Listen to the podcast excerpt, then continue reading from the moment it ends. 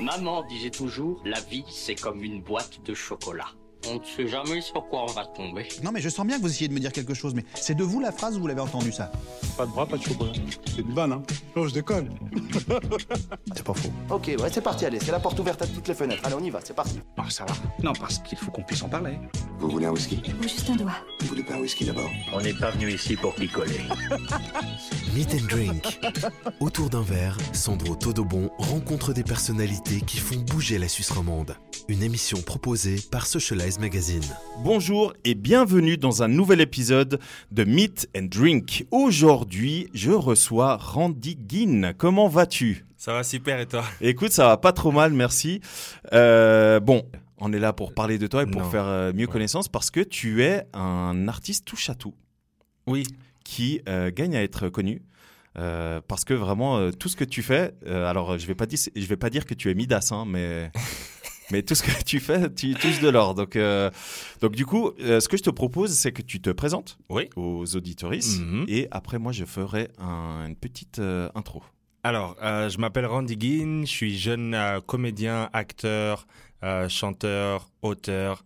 Et en fait, bah, on me demande souvent pourquoi tu fais autant de choses. C'est bah, c'est juste parce que je- j'ai pas trouvé quelqu'un d'autre pour le faire. Mais la plupart des choses que je fais, c'est parce que je les aime. Euh, et puis euh, voilà, j'habite à Londres en ce moment. Euh, J'ai euh, trouvé une agence de cinéma, une Ouais. agence de doublage de voix aussi là-bas. Donc c'est ce que je fais principalement et je fais beaucoup d'allers-retours en Suisse parce qu'à la base, euh, j'ai longtemps habité ici et euh, j'ai monté justement une boîte de prod, un collectif avec des amis et puis on a des contrats et l'argent suisse euh, me permet aussi de, de rester à flot quand les contrats d'acting sont un peu plus rares. Exactement. Merci beaucoup pour ta présentation. Bon, les, les gens qui nous écoutent et toi aussi, vu que tu as écouté quelques épisodes, tu sais que avant de démarrer quoi que ce soit, maintenant que tu t'es présenté, on doit faire chin. Faisant chin. Et du coup, tu as choisi euh, que- quel breuvage as-tu choisi? Alors aujourd'hui, euh, en pleine journée où on peut encore bien voir dehors à 2h42, j'ai choisi euh, Namaretto Allez. euh, parce que j'adore ça. Et en fait, il y a, il y a des alcools, tu sais, ça correspond à certaines ambiances, tu vois. Ouais.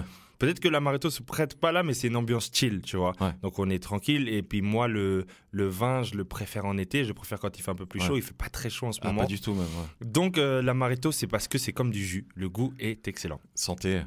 Chin. J'adore. Ok. Euh, du coup, je t'avais dit en off hein, que je tiens pas l'alcool. Ouais. Donc, je suis curieux de voir comment je vais finir. Euh, justement, en parlant de l'amaretto, tu me disais aussi en off que euh, une des raisons pour lesquelles tu aimes bien l'amaretto, c'est que tu aimes tout ce qui est fait à base de euh, d'amandes. Exactement, ouais.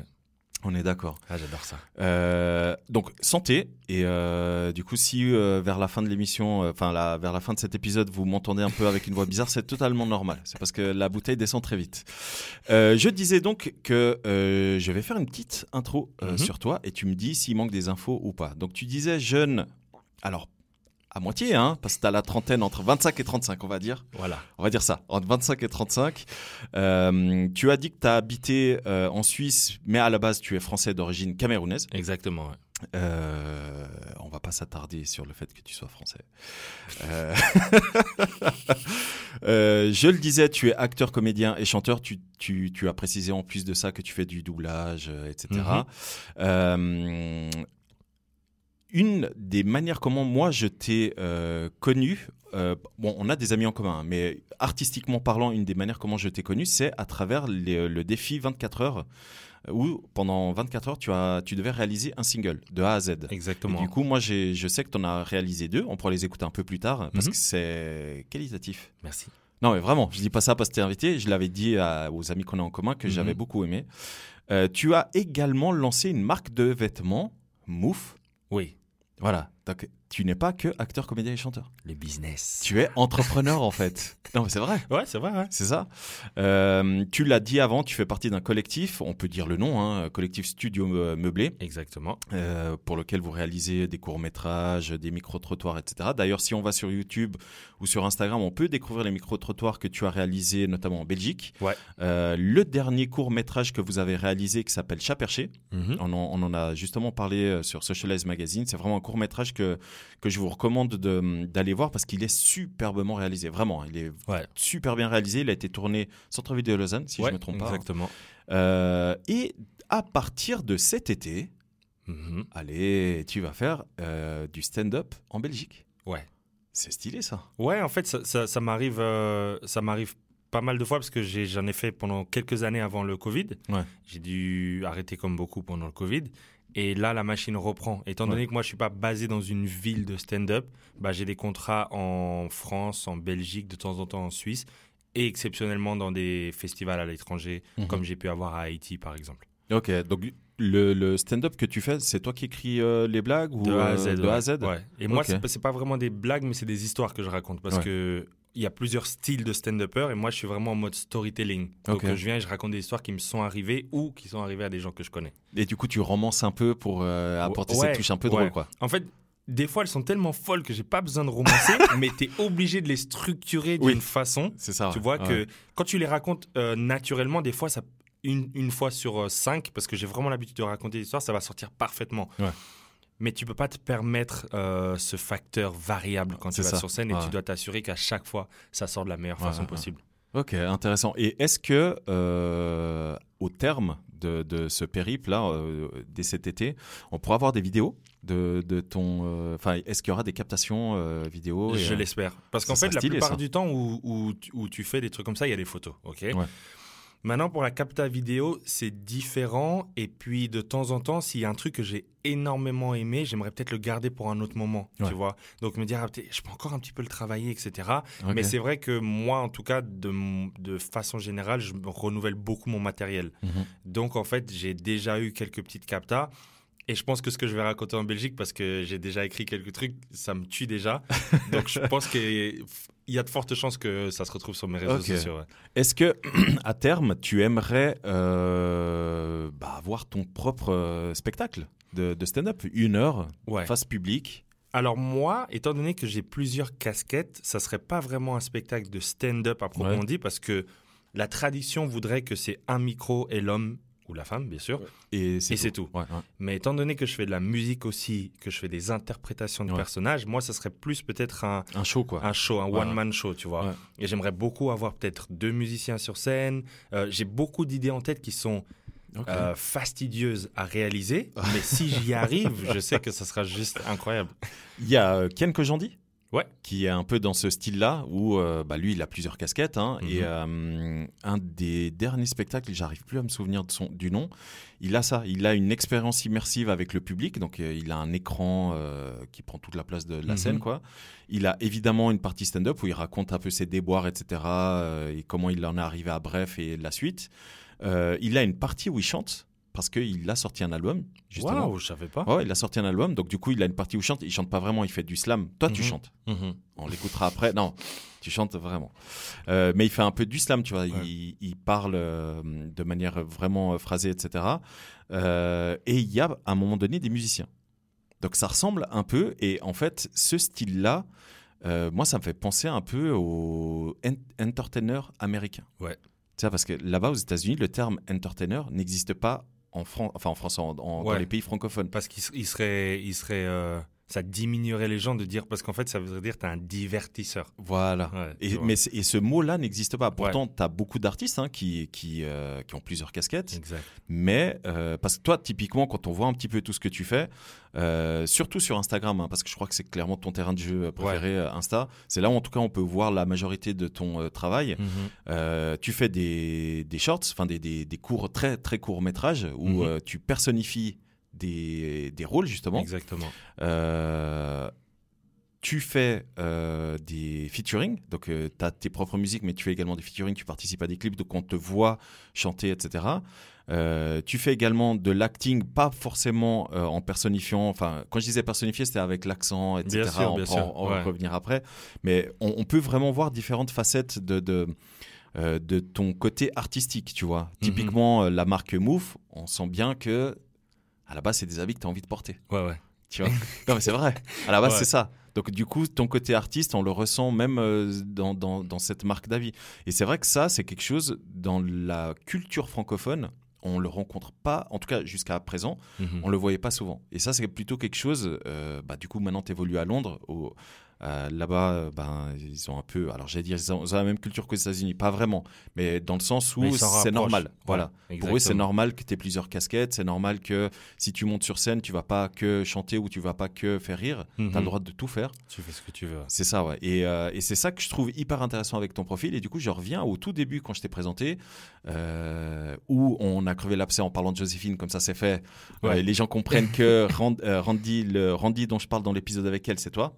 Voilà. Voilà, comme ça c'est fait, la boucle est bouclée. Mais surtout, euh, au tout début, je disais, euh, vu que tu es un artiste hyper complet, c'est pour ça que moi j'avais envie de te recevoir euh, dans cette émission. Et ça tombait bien, parce que là, tu es en Suisse un petit moment. Voilà. Tu m'as attrapé. Et voilà. Et l'idée, c'est justement qu'on fasse un peu plus connaissance. Et du coup, pour faire un peu plus connaissance, eh ben, moi, j'aimerais bien savoir comment t'es tombé euh, dans, dans ce délire, quoi. Tout ce qui est euh, comédie, Ouais. humour, euh, faire de l'acting, etc. Parce qu'en général, ça commence. Je sais pas toi si c'était le cas, mais en général, ça Mhm. commence au lycée ou Ouais. tu vois, tu montes dans les Mhm. dans le théâtre de, de l'école, un truc comme ça. Exactement. Alors, alors moi, il y y a plusieurs trucs. Déjà, quand j'étais petit, j'ai toujours aimé, tu sais, le moment où on zappe et on tombe sur France 2 ou France 3 et il y a des spectacles de comédie, tu Ouais. vois.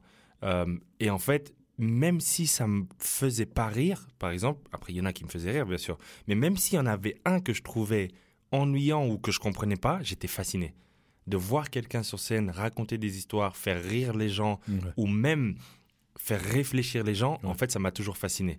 Et euh, et il y a plein d'artistes que je trouvais pas forcément drôles, mais à chaque fois que je voyais, je m'arrêtais. Et je regardais, je regardais, et je disais, moi j'adore faire rire les gens. À la classe, j'étais en classe, j'étais derrière, tu vois, j'étais vraiment le, le- le- le cliché, tu vois, j'étais derrière, je faisais rire les gens. La façon dont je communiquais avec les profs, je faisais même rire les profs, tu vois. Et je me disais, franchement, c'est, j'adore ça, j'adore quand Ouais. j'arrive à vraiment faire rire quelqu'un.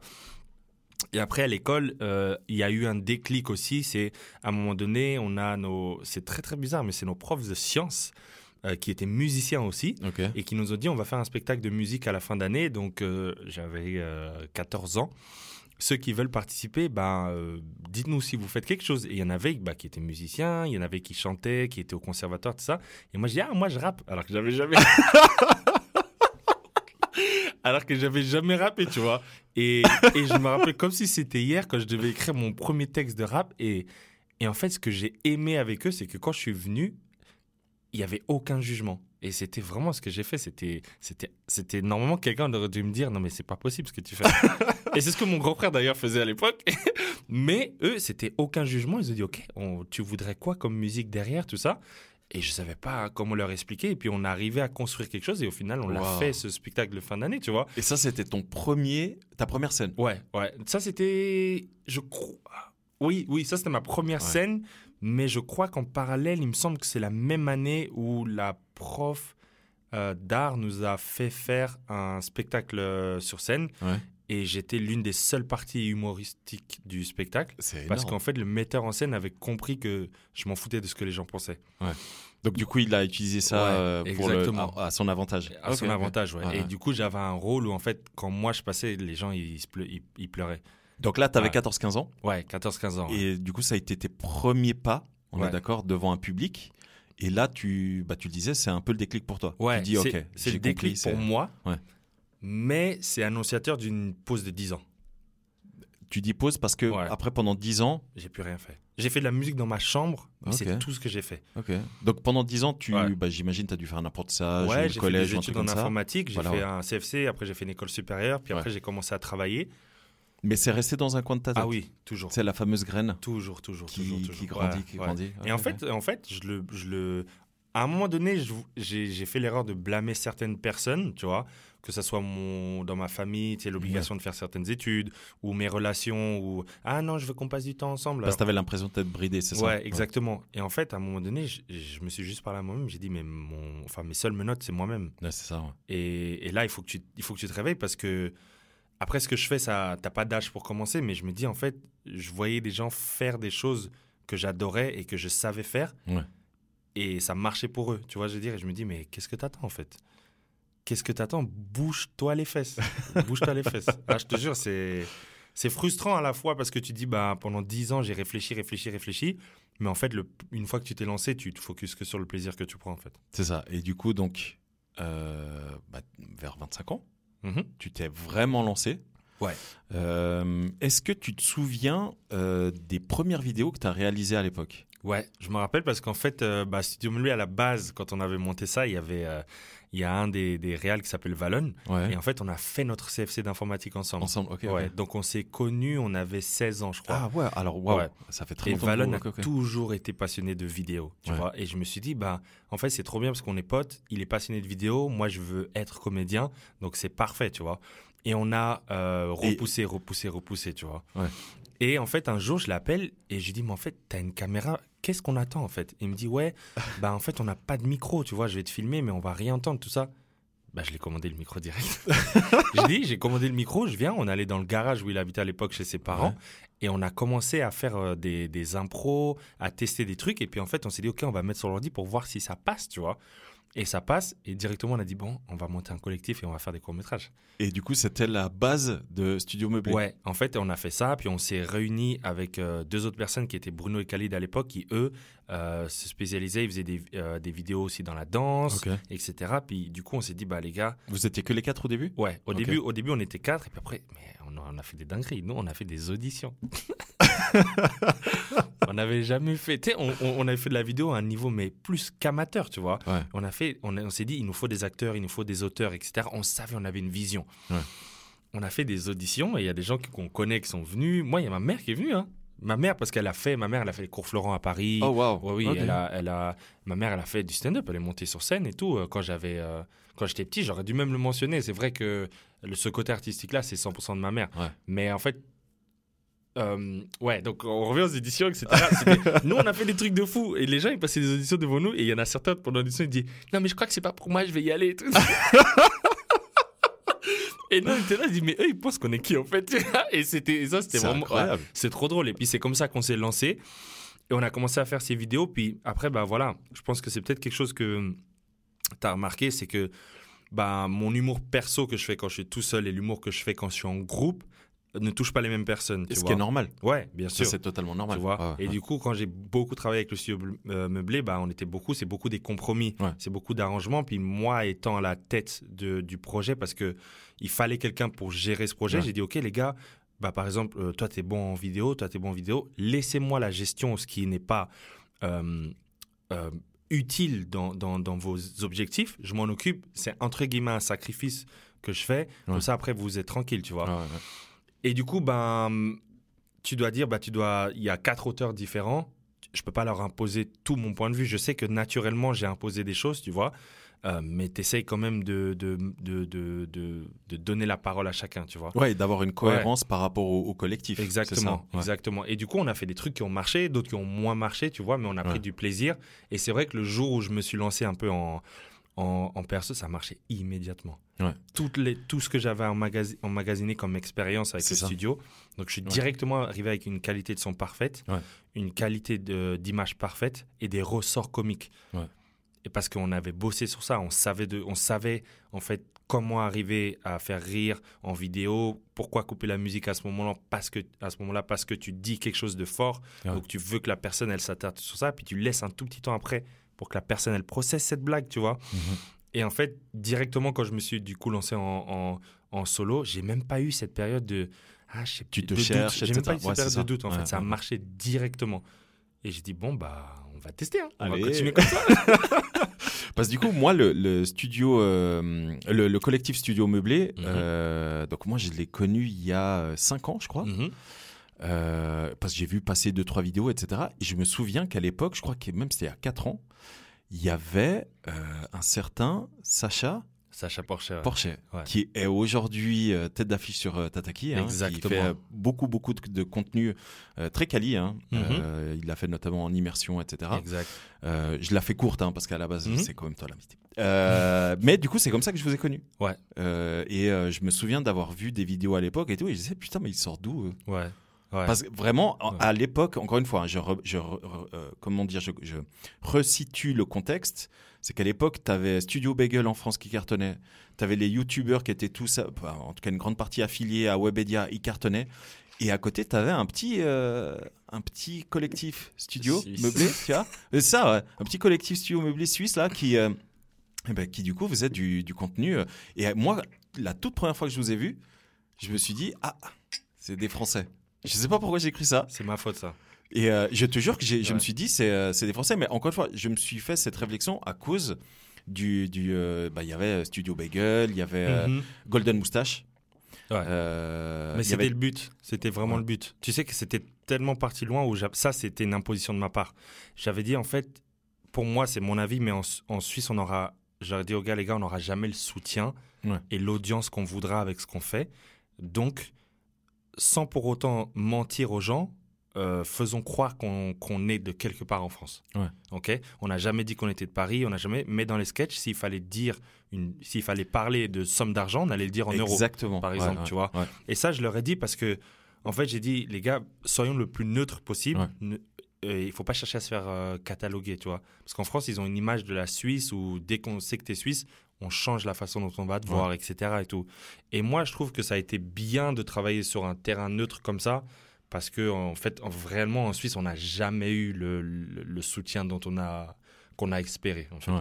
Donc du coup, tu as euh, travaillé et développé ce collectif-là, où, Mhm. euh, ben, comme tous les collectifs, il y a eu des, des arrivées, des sorties, etc. Exactement, etc. Aujourd'hui, ce collectif existe toujours. Oui. Donc tu es toujours à la tête de ce collectif. Mhm. Mais non seulement il existe toujours, mais en plus, donc vous continuez à faire du contenu, etc. Mais en plus de ça, vous avez des mandats professionnels Exact. pour des grosses sociétés. Ouais. Je vais pas les citer, mais je les connais, mais c'est des grosses sociétés. Bah oui, parce qu'en fait, c'est vraiment du contenu Tu pour sais eux. pourquoi? C'est encore la, le même modèle que Bagel, Moustache, etc. Ouais. Ils ont des partenariats avec des marques connues. Ouais. Euh, J'avais un pote qui était euh, chez Golden. Et c'est un très bon pote à moi. On habite d'ailleurs ensemble euh, maintenant à Londres. Et lui, il était là-bas. Puis il me disait, bah, en fait, euh, genre, euh, par exemple, au hasard, il y a Fanta qui va venir et qui va dire, bah, on a besoin de scénarios pour, pour une pub. Et en fait, ils ont des auteurs humoristes. C'est ça. Donc ils disent, OK, bah, on va les challenger. On a huit auteurs. On dit, les gars, il y a Fanta qui a besoin d'un truc. Les huit, ils écrivent. Ouais. Celui après, enfin, il y a un petit montant pour tout le monde parce qu'à l'écriture. Et puis celui qui a été pris, il gagne un peu plus. Et puis let's go. Ouais. Puis en fait, je me suis dit, ah, mais en fait, nous, on a des trucs à faire. Donc on a commencé à, à se mettre ça dans la tête. À se dire, ah, les gars, en fait, on peut faire ça. Donc maintenant, quand vous parlez avec les gens, pensez-y. Ouais. Et puis ça s'est développé tout seul. Et, et, euh, et c'est quali, hein, parce que du coup, évidemment, j'ai vu ce que vous avez Ouais. fait. Et euh, ça, je l'ai dit. Alors, nous, on, on s'était pas encore vu entre temps, Ouais. mais du coup, euh, j'en avais parlé à tes Mhm. acolytes et je leur ai Ouais. dit, c'est vraiment qualitatif, que ce soit au niveau du, comment dire, de la technique. Donc, c'est très, très bien réalisé, évidemment. Mhm. hein. Mais après, c'est vrai qu'au niveau du concept, les sociétés qui font appel à vous, ben, elles, sont, elles savent qu'elles ont un concept euh, euh, bah, qui, en Suisse, se fait pas. Il faut, Exactement. faut vraiment dire la Ouais. vérité. En tout cas, en Suisse romande, ça se fait pas du tout. Mhm. Euh, donc, du coup, tu étais Studio Bagel euh, Studio Bagel, voilà. Tu étais Studio Meublé. Ouais. Comment t'en es arrivé? Donc, après, tu as dit que tu t'es lancé un peu en solo Exact. euh, parce que tu voulais justement mettre plus en avant ta touche, Mhm. etc. Comment, après, t'en es arrivé à, du coup, faire de l'acting Ouais. et surtout faire de la musique Alors, et sortir des, des singles, ouais. faire des feats Ouais. C'est incroyable, ça. Alors, pour la, pour la musique, en fait, c'est une histoire qui est, qui est vraiment, vraiment importante pour moi. Mais la même façon que j'avais menti à l'école, quelques mois avant, j'étais au Pont de Chailly à Lausanne. Euh, je me baladais et puis je- fais la rencontre d'un garçon qui s'appelle Hervé, euh, qui est malheureusement décédé il y a quelques années d'une bavure policière en, en Valais, mais c'est un autre sujet. Et, euh, et je fais sa connaissance parce qu'on avait des amis en commun. Puis il me dit ah, euh, Tu fais de la musique et tout Parce qu'on monte un groupe. Je dis Ouais, ouais, je rappe et tout, etc. Il me dit Ah, bah, viens ce soir à la maison, on, fait des freestyles, puis on voit, on veut monter un groupe, tout ça. Je dis Ouais, pas de souci. Je suis rentré chez moi en sueur. je suis rentré chez moi, j'ai dit pourquoi j'ai menti? Je te jure. Ah, c'est énorme. J'ai écrit deux, trois textes, tout ça. On s'est retrouvés le soir, on a, on a rappé tout ça. Et c'est pour ça que j'oublierai jamais cette personne. Hervé, ça a été mon meilleur ami pendant des années et des années. Parce qu'en fait, ce soir-là, on a rappé, etc. Et quelques années plus tard, un jour, on était en train de boire un verre. Et il m'a dit Tu sais, il y a un truc que je t'ai jamais dit. Mais ce soir-là, quand tu es venu, que tu as commencé à rapper, j'ai su que tu n'avais jamais rappé. Putain, il a été bienveillant. hein. Ouais. Et quand il m'a dit ça, je te jure que ça, ça m'a vraiment. C'est comme si un éclair avait frappé mon corps et que j'avais vu à quel point je savais que c'était une bonne personne. Mais quand il m'a dit ça, ça m'a choqué parce que c'est quelqu'un qui est très taquineur, tu vois. Hmm. Pas- presque à la limite moqueur, tu vois, mais ça reste toujours très très drôle, tu vois. Et je me dis, mais pourquoi en fait ce jour-là il m'a pas attaqué? Tu vois, je veux dire? Ouais. Parce que c'était l'occasion rêvée pour lui, mais il m'a encouragé. Et en fait, j'ai jamais lâché la musique depuis. Ça a toujours été je sais pas ce que j'ai commencé en premier parce que tu sais que moi quand j'avais 14 ans, j'avais une caméra, je faisais des vidéos dans ma chambre. Allez. Mais il y avait, pas de réseaux sociaux, Ouais, c'est vrai à l'époque. ouais. tu vois? Mais je faisais déjà des personnages Donc- dans ma chambre, Donc tu vois. du coup, petite parenthèse, quand on- Ouais. tu dis que tu as entre 25 et 35, là tu viens un peu de te griller. là. Non, mais tu vois. J'ai pas dit quel réseau, tu vois. Il y avait pas vrai. TikTok. C'est vrai, il n'y avait pas TikTok et Instagram. C'est vrai. Non, mais c'est vrai, ça arrivait Ah, très très tard. Peut-être qu'il y avait Insta, peut-être quand j'avais Euh, 15 ans. genre, comme il essaie de se rattraper. donc du coup, à l'époque, tu dis, donc, euh, quand tu avais 14-15 ans, tu faisais déjà ça dans ta chambre. Exactement, ouais. Mais tu te rends compte que euh, c'est c'est ha- hallucinant quand même, mais quelques opportunités que tu as eues dans ta vie, Ouais. en tout cas ce qui ont permis de, de faire où tu en es aujourd'hui, enfin en tout cas les, les éléments déclencheurs, c'est à chaque fois tu t'es fait confiance. Ouais, exactement. ouais. Parce que tu avais bluff. Envie, Ouais, tu avais envie d'aller dans ces directions-là. Exactement. Et même si tu avais zéro expérience. Je pense que toi, toi, tu dois être du genre à dire euh, oui, je le fais. Non, mais tu Ouais. l'as jamais fait. Non, mais t'inquiète, je, Ouais. je le fais quand même. Ouais. Je- Et tu sais- que le, le- le pire, c'est que, enfin, par exemple, mon entourage, ma mère, tout ça, tout le monde a su que j'étais très rapidement différent. Parce qu'en fait, à 14-15 ans, on a, tu sais, les centres d'intérêt des garçons, bah, à 90%, on peut dire ce que c'est, tu vois. C'est le sport, ça peut être le foot, le basket, Ouais. peu importe. Euh, ça va être peut-être la musique, ça va être les jeux vidéo, etc. Moi, j'adorais les jeux vidéo et tout. Mais tout mon argent de poche ou le petit argent que j'arrivais à faire à gauche, à droite, c'était euh, micro, carte son, euh, application pour enregistrer ma musique, euh, des kits que Ah ouais, Ouais, déjà. c'est pour ça que t'as pas fait footballeur. voilà. T'aurais kiffé. hein. Exactement. Franchement, j'aurais kiffé, mais je pense pas que j'étais, je pense pas que j'étais assez bon. Peut-être que grâce à mon physique, j'aurais pu faire quelque chose, mais techniquement, j'ai jamais été assez bon. Mais de 14 à 18 ans, en fait, à 14 ans, j'ai une fracture du fémur au foot. Et C'est une vanne ou c'est. Non, c'est vrai, c'est vrai. Tu sais, la, la fameuse excuse. euh, Non, je te jure, je te jure. Blague à part. Tu sais que moi j'ai eu un accident. Moi j'ai été euh, semi-pro. hein. C'est ça que j'aime pas. Regarde, t'as déjà, t'as, Oh, regarde. fuck. Et elle va plus loin encore cette cicatrice. hein. Ah ouais. Ah non, alors, non, non. euh, j'ai une fracture à 14 ans. Ils m'ont loupé au CHUV. Je me suis Ouh. opéré pendant 4 ans chaque année. Donc pendant 4 ans, j'étais ah ouais, en béquille. impossible de. Donc en fait, tu sais que pour un footballeur de 4 à 18, de 14 à 18, c'est tes années les plus importantes. Exactement. C'est là en fait tu vas éveiller ton, ton football Ouais. et savoir si réellement tu peux faire Ouais. quelque chose. Donc moi j'ai pu garder mes qualités physiques, j'ai pu les retrouver après. Mais dans la lecture du jeu ou ce genre de choses, je suis un joueur moyen. Au, au quartier, on va s'amuser, machin, mais c'est tout, tu vois. Ouais. Mais mon rêve, ça aurait été de jouer au PSG et en équipe nationale du Cameroun.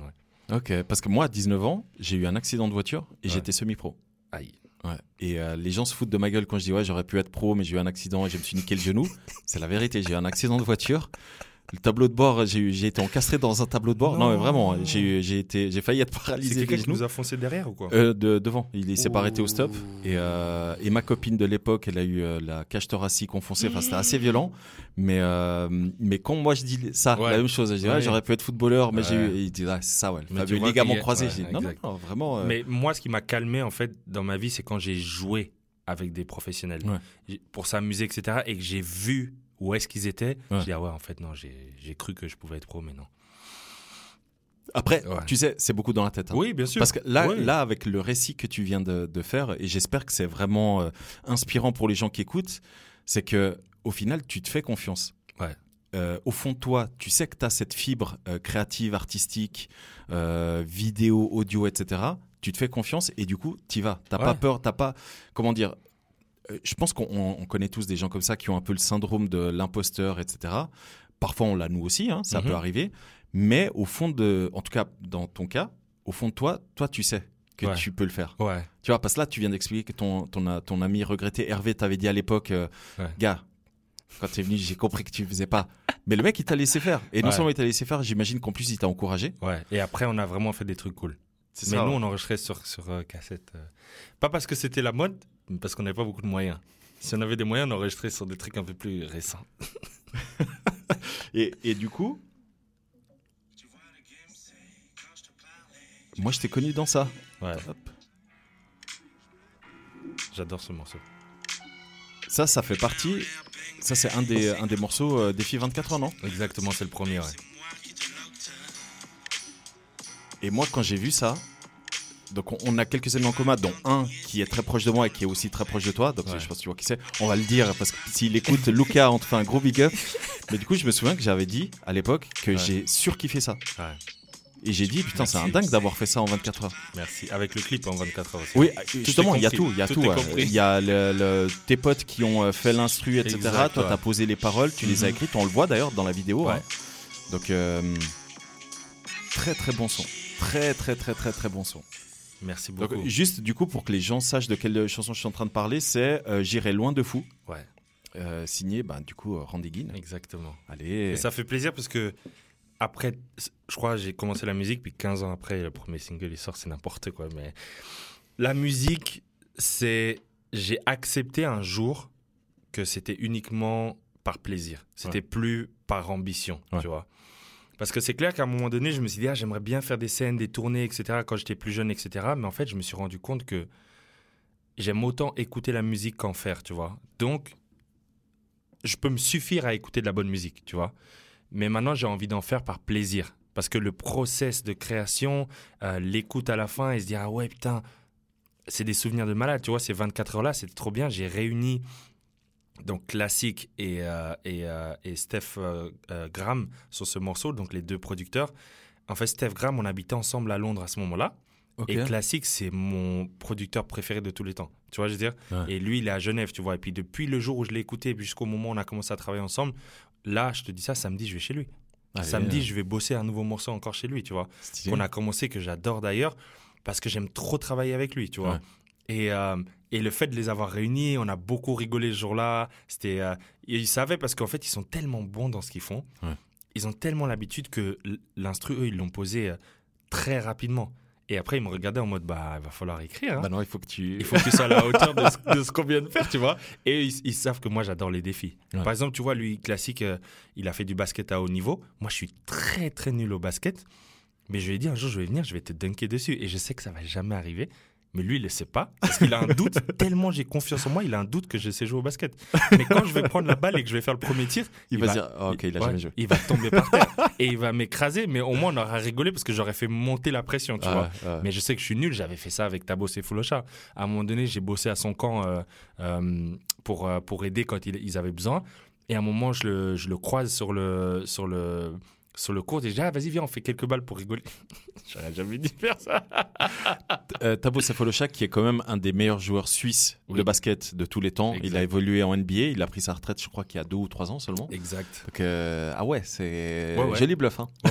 Ah, je te jure, je dis, ouais, vas-y, nana. Dès que j'ai pris la balle en main, il savait. Il savait. Mais c'est ça, Ouais, j'ai pas marqué un seul point.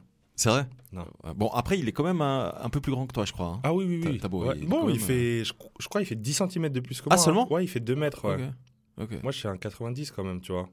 Ouais, toi, t'es un Eh, joli bébé. Quoi. Steph Curry, je crois, il fait ma taille. hein, donc, euh, non, non, il mais- est même plus petit. Ouais, 86 ou 8, je crois. Exact, ouais. Ouais. il est plus petit, ouais. Euh, euh, du coup, on va revenir sur ta carrière, Ouais, parce que tu nous as dit que tu habitais à Londres. exactement, ouais. En, dans ton intro, tu nous as plus ou moins expliqué que tu avais des projets de acting et de doublage, etc. Exactement, ouais.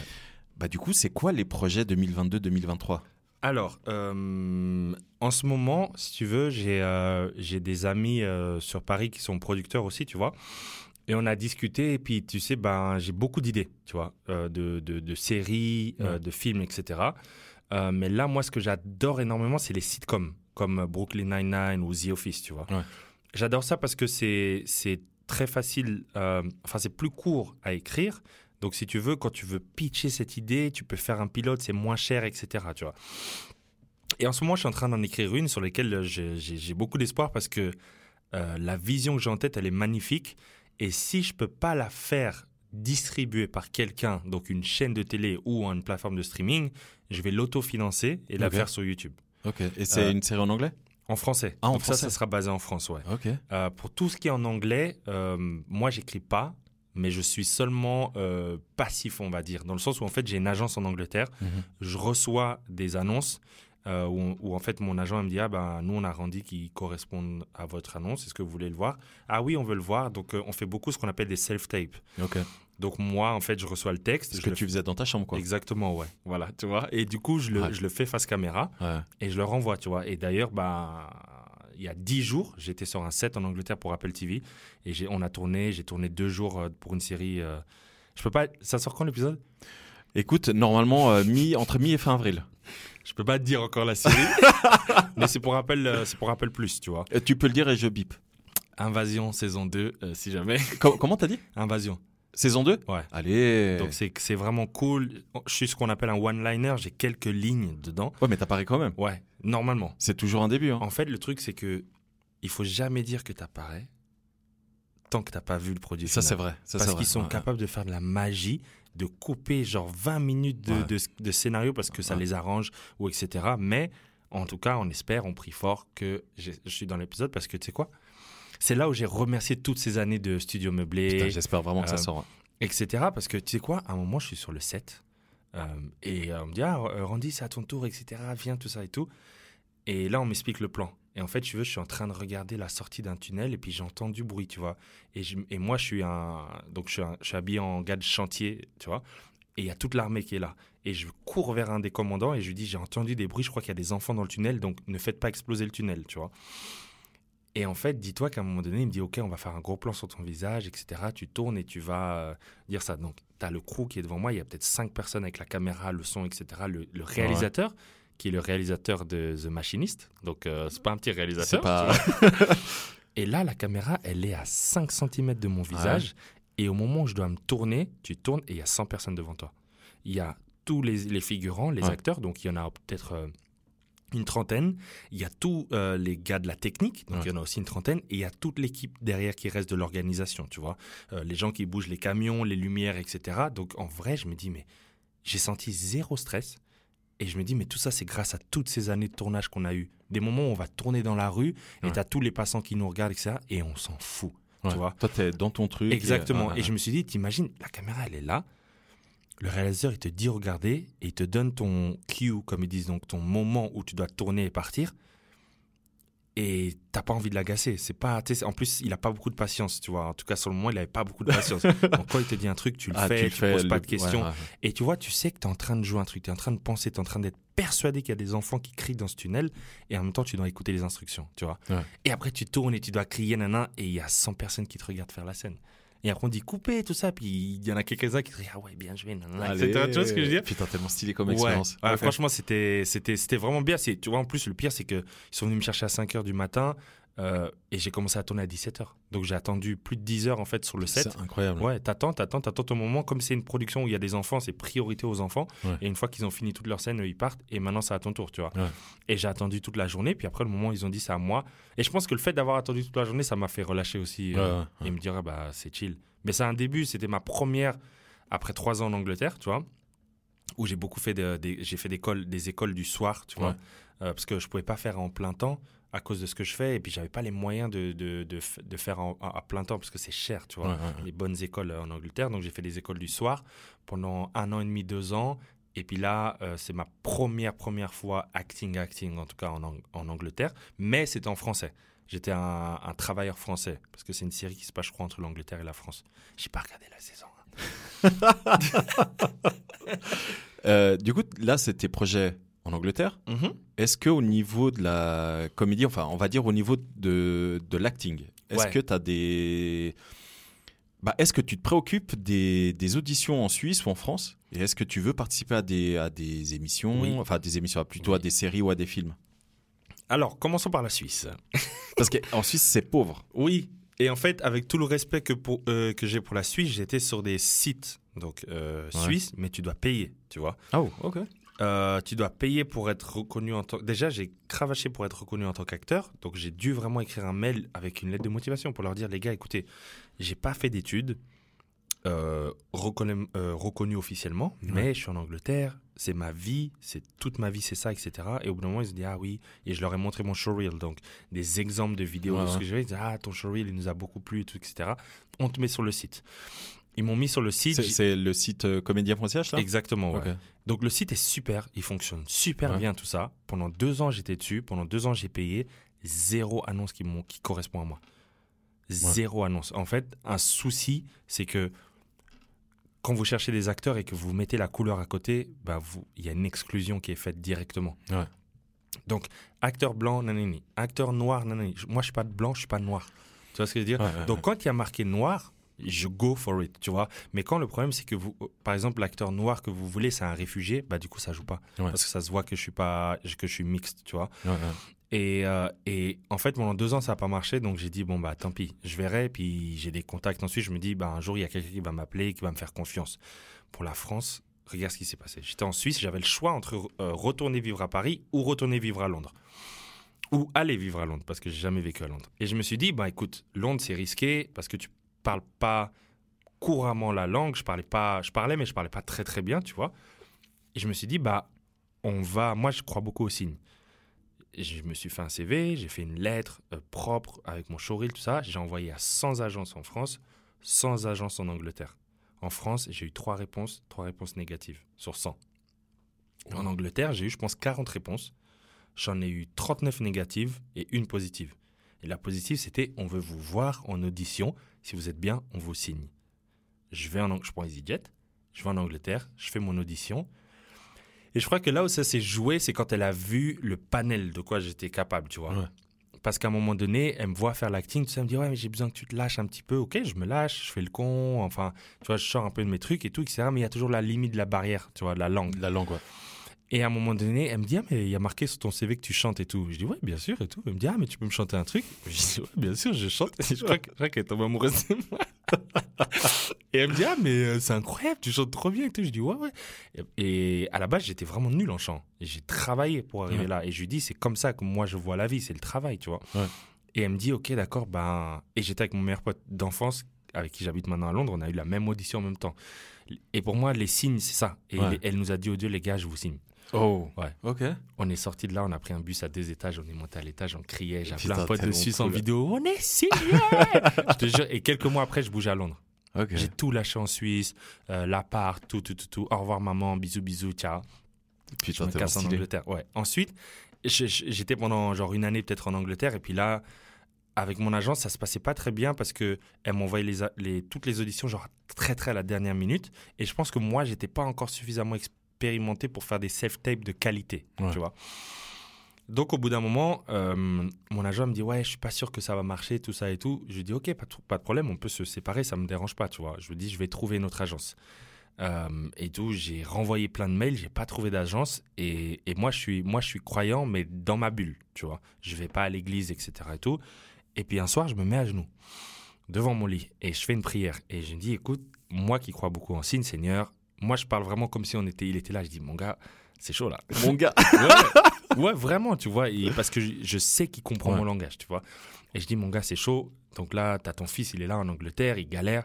J'ai besoin d'un signe. Est-ce que je dois rester ici ou est-ce que je dois aller en France Ou en fait, où est-ce que je dois aller? J'ai besoin Ouais. d'un signe, tu vois. Et, et je lui dis, écoute, si je refais une valve de mail, euh, machin, et que j'ai rien, bah ça veut dire qu'il ne faut pas que je reste ici, ok? On est d'accord? Tu sais, j'ai dit comme ça, tu vois, j'ai dit comme ça, j'ai t'as bien entendu hein Je vais dormir, je me réveille le matin, je te jure, T'avais des réponses. sur la vie de ma mère, c'est encore pire que ça. Il y a une agent qui m'a écrit de nulle part C'est vrai? Pour me dire directement qu'elle voulait me signer. Elle m'a Wow. dit, j'ai vu ton profil sur Internet, j'ai vu ton showreel, j'aimerais qu'on s'appelle dans le, dans le but de te signer. Ok. Et depuis, bah, c'est avec elle que j'ai décroché le rôle que j'ai là, euh, Ouais. que j'ai eu la semaine passée, et j'ai failli en décrocher un autre que j'ai pas eu à cause du Covid, tu vois. Mais depuis, ça roule, tu vois, et c'est pour ça que moi, je crois énormément Ouais. au signe. Parce que je- là, pour moi, j'étais prêt à dire, ok, euh, L'Angleterre, c'était cool. On a eu une bonne expérience. Voilà, j'ai j'ai amélioré mon anglais. Bon, je crois qu'on va rentrer. euh, J'allais aller à Paris, je pense, tu vois. Ouais. Et quand j'ai eu ça, j'ai dit, ah non, mais il faut que je reste. Mais du coup, en parallèle, t'essayes pas d'avoir aussi euh, des opportunités en France? J'essaye. Ouais, t'essayes J'arrive pas. Ouais. Et en fait, tu sais, le truc, c'est que. Pourtant, mon, enfin, mon showreel, tu vois que je, je- je- je parle français normalement, anglais aussi, etc.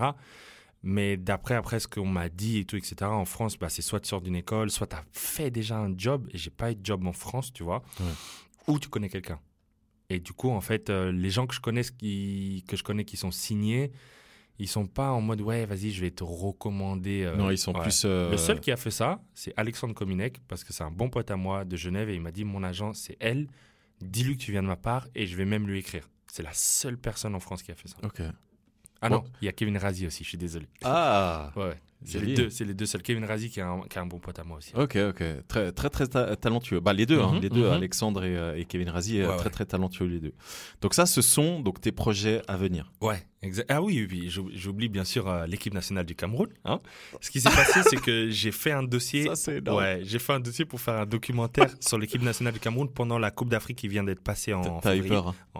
Là, Ouais. pour les qualifications. Ouais, j'ai chaud. Parce que les gens qui nous écoutent, alors euh, il faut savoir que évidemment vous l'avez compris, euh, Randy est euh, français d'origine camerounaise.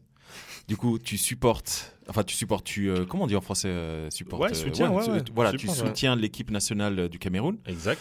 Euh, on va pas parler de la Cannes parce que ça s'est pas très bien Oui. passé. En fait, ça c'est, ça c'est ça a lieu au Cameroun, exactement. mais ça s'est pas très bien passé. Ouais, mais la défaite n'était pas euh, humiliante. en Non, fait. ça, c'est vrai. C'est le plus important. Par contre, euh, du coup, pour que les gens comprennent bien hein, pourquoi, je- Mhm. pourquoi on, on parle de tout ça et on rigole, c'est qu'il y, a les il y a eu dernièrement les qualifications pour la Coupe du Monde euh, Exactement. 2022 qui, auront lieu, qui aura lieu pardon, Ouais. euh, à, au Qatar du mi-novembre à mi-décembre Exactement. 2022, ouais. quelque Ouais. chose comme ça. Et du coup, le Cameroun jouait une phase, euh, deux matchs de barrage aller-retour contre L'Algérie. Voilà. Et euh, donc, vous avez perdu à domicile 2-1. 1-0, 1-0. Ah, c'était 1-0 1-0 à domicile, ouais. Ah ah oui, non, oui, Ouais. c'est ça. Vous avez perdu à domicile 1-0 et après vous avez dû aller jouer en Algérie. Ouais. Et, euh, et d'ailleurs, j'ai vu ton sketch euh, sur euh, le fait que vous êtes passé. Et ce qui s'est passé, j'ai vu le match, hein, je l'ai vu sur l'équipe l'équipe 21. Euh, donc le Cameroun marque rapidement le 1-0. Ouais. Euh, ensuite, tout le match, l'Algérie attaque, attaque, attaque. Ils finissent par égaliser en prolongation, égaliser le match. Donc, du coup, ils passaient à la dernière minute, à la Exactement. 118e. Ouais. Euh, et il faut savoir, pour les gens qui connaissent pas du tout le foot, c'est que les prolongations se terminent à la 120e minute. Ouais. Eux, ils égalisent à la 118e, donc c'était fini, vous étiez éliminés. Et miracle, Miracle. Parce que vous n'avez rien joué ce Ouais. match-là. Non, il faut dire la vérité. La deuxième mi-temps, c'était une catastrophe. moi, moi j'ai vu ça, Ouais. ça, c'est incroyable. Quoi. Non, mais on a vous avez marqué à la 124e, je crois. Ouais, ouais. 124e? Kambi. Ah oui. Et un but, tu sais pas comment il est venu. Incroyable. incroyable. Je t'ai- eh, franchement, j'ai perdu ma voix. Ce jour-là, j'ai. Mais tu m'étonnes. Mais même les Algériens, hein. Oui, oui, oui. Même les Algériens, ils ont perdu encore aujourd'hui, on en parle. hein. Encore aujourd'hui, les Tu Algériens, ils, m'étonnes. sont- ils veulent rejouer le match. Ouais, j'ai vu. ouais, Et vu. du coup, j'ai essayé de faire un documentaire à la Cannes. Ouais.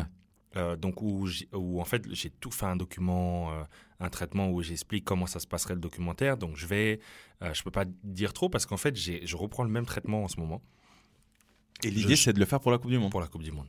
Mais sauf que maintenant, Mais tu vas vraiment le faire du coup? Avec bah oui, avec plaisir, mais il faut que j'ai l'autorisation de la fédération camerounaise de Ah, football. voilà. Et en fait, avant c'est l'ancien président de la fédération camerounaise parce Ouais. qu'on a changé. Maintenant c'est Samuel Eto'o. Ouais. Avant c'était quelqu'un d'autre. Je l'ai eu au téléphone, il m'a snobé. Ah oui, moi, moi, je, moi, je dis les choses. Il m'a snobé au téléphone, il m'a dit oui, oui, envoyez un mail. euh, non. J'ai envoyé un mail, Jamais de réponse. jamais de réponse. Ouais. Maintenant, j'ai des contacts qui peuvent donner en main propre à Samuel Eto'o, des gens que je connais, qui vont pouvoir lui dire écoute, euh, il y a telle personne qui est intéressée à faire ça. Moi, j'ai juste besoin de l'autorisation de la fédération pour Ouais. dire ok, je peux venir accompagner l'équipe nationale, filmer telle ou telle personne, etc. Être dans les vestiaires, être aux entraînements, être dans la bulle avec vous pendant toute la Coupe du Monde, ok? Et la préparation, bien évidemment. Et une fois que j'ai cette autorisation, je vais pouvoir commencer à démarcher les chaînes, démarcher les, les- les- euh, la distribution. Tu vois. ouais, ouais. Et si personne veut distribuer, je m'autofinance et je le sors sur YouTube. Tu vois, en, en- bien sûr en coproduction avec euh, la fédération, tu vois. Mais j'ai pas besoin de beaucoup d'argent parce que je sais filmer, je sais faire du montage, je sais faire de la production. Donc en fait, j'ai besoin de deux trois personnes avec moi Ouais. et c'est réglé. C'est incroyable même cette aventure. Ah, et franchement, si je fais ça, si en novembre-décembre, je suis, je suis au Qatar, bon, il y a de fortes chances que ce Que- soit que- uniquement novembre, mais...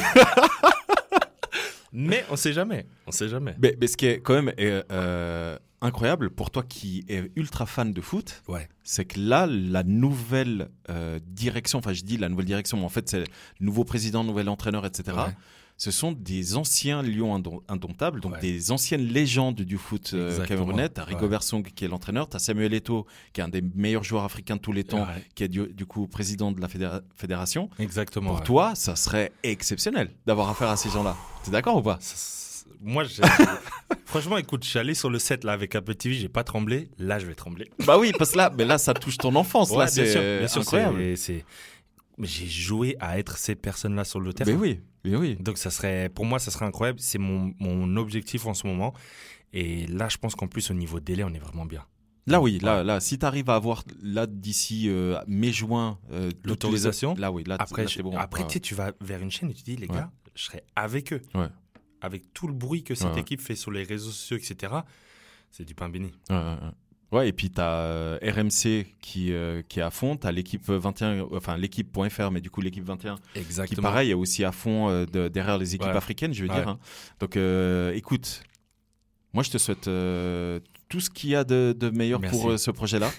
Euh, et si on peut t'aider d'une manière ou d'une autre à travers le magazine ou à travers plaisir. nous, euh, t'hésites pas. hein. Bien sûr. Du coup, on arrive à la fin de cet entretien. Voilà. Voilà. Et du coup, pour terminer cet entretien, comme on le fait habituellement avec euh, toutes les personnes qui participent à Meet and Drink, euh, j'ai un questionnaire de Proust pour toi, Ouais. un mini. Euh, donc, je te pose des questions et tu essayes d'y répondre du tac au tac. OK? Ok. Quelle est la qualité que tu préfères chez les autres? La reconnaissance. et le défaut que tu détestes? Vraiment quelque chose que tu n'apprécies pas du tout chez les gens. Euh, le fatalisme.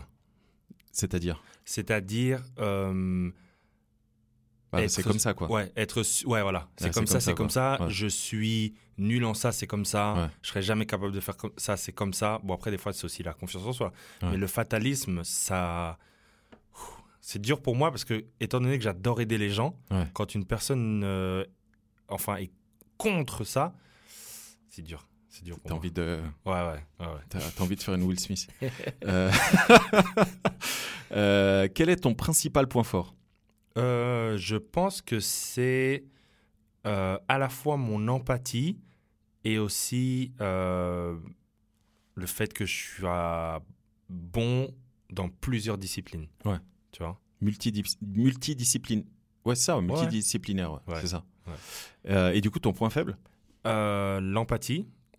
C'est vraiment. un- C'est vrai, ça ouais, peut être. euh, ouais, c'est ouais. vrai, vraiment très dur parce que ça m'a Ouais. ça m'a empêché de prendre des décisions pour moi-même. Euh, et aussi également le fait que je fasse beaucoup de choses. Parce que c'est difficile d'avancer rapidement sur plusieurs trucs en Quand même t'es temps. sur plusieurs. euh, Exactement. Bon, c'est un petit peu. Euh, comment dire C'est un petit peu la. Alors, c'est- j'allais dire, c'est un peu la maladie. C'est pas du tout une maladie, mais c'est un Mhm. petit peu le dilemme que notre génération elle a. C'est qu'on on est euh, très curieux. Ouais. Grâce à Internet, grâce aux livres, grâce à l'accès à l'information. Ouais. C'est vrai que notre génération, on a souvent tendance, en tout cas, euh, je pense que tu es pareil, mais tout- beaucoup de personnes de notre entourage, souvent on est des slashers. C'est-à-dire qu'on fait, on a plusieurs casquettes, on fait plusieurs choses, etc. Exactement. Et c'est là où je te rejoins, c'est que parfois c'est un peu compliqué d'avancer. Bah, quand, tu, quand tu es déjà sur un projet, il y en a un autre, etc. Et puis bah, j'imagine tu fonctionnes aussi au coup de cœur. Donc on vient de parler d'un projet, tu dis putain ça me botte bien, mais j'ai déjà ça, comment je... Donc je comprends totalement. Moi, un point euh, fort que je rajouterais euh, du peu que je te connais, parce qu'on se connaît un tout petit peu, Mhm. moi j'aurais dit l'audace. C'est Ouais, vrai. c'est vrai. C'est vrai. En, en plus, là, avec euh, ce que tu viens de raconter sur ta vie, Ouais. euh, ça fait que amplifier la, le- le- ce que j'avais déjà ressenti chez toi. Je trouve que tu es une personne audacieuse et je trouve que c'est un. Comment dire C'est un énorme point positif. Tu vois Merci. ce que je veux dire? C'est euh, c'est vraiment euh, avoir confiance en soi et, et ouais, avoir l'audace, quoi. Avoir, euh, de se dire, moi, je peux le faire. Mhm. J'ai jamais chanté, mais euh, t'inquiète. Let's go. J'ai jamais rappé, t'inquiète. Non, mais c'est vrai. Tu vois ce que je veux Je dire? suis ton homme. tu vois, là, typiquement, le, le documentaire Ouais. que tu veux faire. Ouais. Là, beaucoup de personnes euh, se diraient bah, Moi, je vais commencer par un petit docu avant, Ouais. avant de m'attaquer tout de suite à mes, à mes légendes d'enfance. Tu vois ce que je veux dire? Il fera un documentaire, je sais pas moi, sur un prof euh, Ouais. qui a fait ça à 40 ans dans le même bahut, etc. Non, on ne veut pas ça. Mais non, toi, tu. Ouais. Comme, comme à l'époque, hein, comme Ouais, euh, quand tu chantais, etc. T'inquiète, je le fais. Je vais aller à la Coupe du Monde. Allez, Ah. Randy Ginn sélectionné. Eh, Ah, eh, mais tu sais que le 27e, c'est toi. tu sais que si, genre, je suis en mode, ouais, ça va être distribué, nanana, et que au moment où je dois aller, je vais imposer le fait que je fais un entraînement avec eux. Bah, c'est clair. Je mets les crampons, je fais un entraînement avec eux. C'est clair. Et je te jure que et je vais filmer et je vais dire au caméraman, ouais, tu restes sur moi. nanana.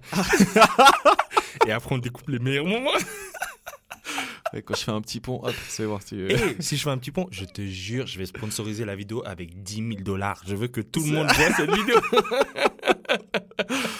Euh, du coup, quel est. Parce que là, on a compris, tu fais beaucoup de choses. Ouais. Mais pendant ton temps libre, Ouais. c'est quoi ton occupation préférée? Euh, alors, j'aime beaucoup faire du sport et j'aime euh, également beaucoup les animations japonaises. Ok. Donc, les mangas, je lis et je regarde. T'es pas comme euh, ton, ton amie, enfin ta copine, Joséphine? Ouais. Elle, je crois qu'elle dort? Elle aime bien ça, ouais. Ouais, je crois qu'elle m'avait dit. si mais je après, elle bien. a pas beaucoup de temps libre. Ouais, c'est ça. C'est pour ça qu'elle elle a dit, euh, parce qu'elle, elle suit. euh, Bah, c'est un petit peu comme toi, le rythme que tu as, c'est comme un Ouais. sportif de haut niveau. hein. Exact. Parce que tu bouges à gauche et à droite, mentalement et nerveusement, c'est compliqué. Euh, mais elle, elle disait justement que elle, elle dormait dès qu'elle pouvait. Ouais, elle dort et puis elle, elle utilise des séries pour s'endormir aussi. Toi, toi, par contre, tu vas vraiment, euh, toi, tu vas t'entraîner, tu vas Oui. encore plus te fatiguer. Ouais, c'est ça, c'est ça. Mais ap- après, j'essaye de garder cette, euh, cette rigueur sportive parce que c'est important. Ça. Et mon corps, c'est aussi ce que j'utilise dans mon métier, tu vois. T'as raison. Donc j'aime être en forme, pas forcément genre le, euh, le plus musclé, etc. Mais juste, euh, te sentir bien. ouais, quoi. me sentir Ouais. bien, quoi. ouais. Quelle est ton idée du bonheur? Alors, euh, mon idée du bonheur, elle, elle, elle est beaucoup aussi dans l'acceptance de la solitude. Ouais. C'est très, très important parce que je pense que plus on vieillit, plus on a tous des occupations qui font qu'il faut accepter tu vois, la solitude. La suffisance aussi, c'est très important. Moi, j'ai des, j'ai des buts, euh, des objectifs qui sont très, très hauts. Mais en fait, des fois, c'est vrai que si tu les compares à où tu es en ce moment, bah, tu peux les dénigrer, tu vois. Tu peux dénigrer ta situation, mais c'est très important aussi euh, d'être suffisant, tu vois. Et, et moi, en fait, j'ai la chance d'être heureux une soirée où on est cinq potes à la maison en train de, de jouer à Monopoly, machin. Je peux être le plus heureux du monde. J'ai participé à une soirée. Alors, j'ai pas participé, je vous ai observé. Ouais. Ce qui est différent. où je suis venu euh, bah, rejoindre des potes qu'on a en commun. Ouais. Et euh, bah, comme tu l'expliques là, vous étiez Ouais. autour d'une table, vous étiez en train de jouer à Risque. Non, c'était pas Risque. Mais ça ressemble. c'était- Ça ressemble Ouais, j'ai hein. oublié le nom, mais ça ressemble Voilà. à Risque. Et vous étiez euh, quatre. Ouais. Donc il y avait toi, Sacha, Julien. Ouais, il y avait mon frère aussi qui était là. Il y avait, ce soir-là, il y avait mon frère qui était là. Il y avait Hendrik, je crois Oui, aussi. il y avait Hendrik, ouais. ouais. Ton frère, je, je me souviens pas de l'avoir vu. Ouais. Il y avait Lucas, du coup. Ouais. Mais je suis presque. Ouais, peut-être c'était un autre soir alors. ouais. Peut-être c'est un autre soir. Mais en Ouais. tout cas, je me souviens que quand je suis arrivé là, je me suis dit. Qu'est-ce que tu veux de plus? Bah, c'est ça, c'est exactement. C'est ça. Putain, voilà la kiffance. Ouais, exactement, ouais. Voilà la Ouais, kiffance. Et en Ouais. plus, je précise, parce que les gens ils se disent, ouais, bon, bah, si c'est en soir de semaine, pas du tout. C'était un Ouais. samedi soir. Voilà. Samedi soir, 21h, un Ouais. truc comme ça. Ouais. Et vous étiez là en train de kiffer les 4 ou Et les c'est 5. ça. Et c'est ça. Voilà. Et Ouais. c'est quand tu parles de suffisance, c'est ça en fait. Ouais. C'est moi, c'est des moments humains. Tu vois, j'adore euh, aller au cinéma avec des potes, etc. Mais moi, je peux aller au cinéma tout seul et être heureux. tu vois ce que je veux dire? Et c'est ça, en fait, que, que je suis content d'avoir euh, Développé. aussi développé, tu vois. Et, et dans le sens, c'est des fois, il faut aussi se concentrer sur soi-même, tu vois. Ça, moi, ça me fait plaisir de faire un cadeau à, gauche, à droite, à- aux gens que j'aime, etc., tu vois. Mais des fois aussi, se faire plaisir à soi-même, moi, trouver ce bonheur là-dedans, c'est le plus important parce que c'est comme ça que tu peux pouvoir le propager Ouais. après. J'aime beaucoup le, le message que tu transmets.